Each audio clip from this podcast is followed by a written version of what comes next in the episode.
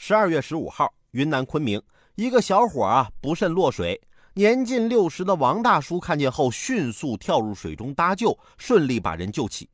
王大叔说：“万万没想到的是，等他上岸后，却发现装在裤兜里的 iPhone 七手机被人拿走了。目前，王大叔已经报了案。前面人大叔不顾个人安危在救人，你不帮忙也就算了，竟然在后面顺手牵羊。”你不怕做那么多坏事有一天自己掉水里了，没人救你啊？希望警方赶紧把他揪出来，不能让见义勇为的大叔灰了心。作为一个长在红旗下、生在新中国的好少年，遇到什么事儿啊，咱肯定都得挺身而出啊。有一次我在路上就看见有十个人正在打我朋友，我立刻就冲上去解决了一半。没错，就是五个人打他，五个人打我。